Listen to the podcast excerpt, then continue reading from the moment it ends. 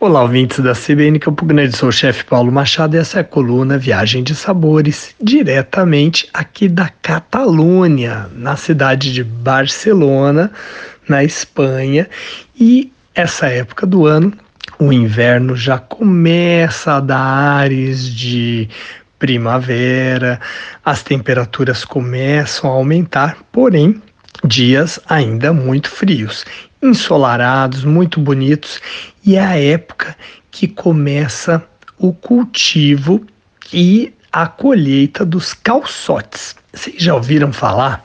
Os calçotes trata-se de uma cebolinha gigante e muito gostosa que é preparada no fogo e se come com um molho de amêndoas e pimentão, bem típico da Catalunha.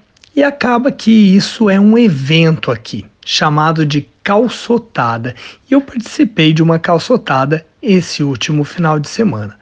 A estrela da festa é justamente o calçote, um tipo de cebolinha branca, macia, adocicada e comprida justamente por conta do cultivo. E como toda tradição, os calçotes têm esse ritual desde o plantio até a hora de saboreá-lo.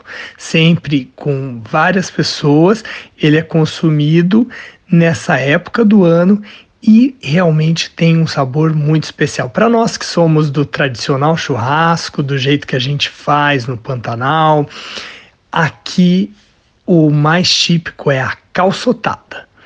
Fique ligado na coluna Viagem de Sabores, na CBN Campo Grande e até a próxima.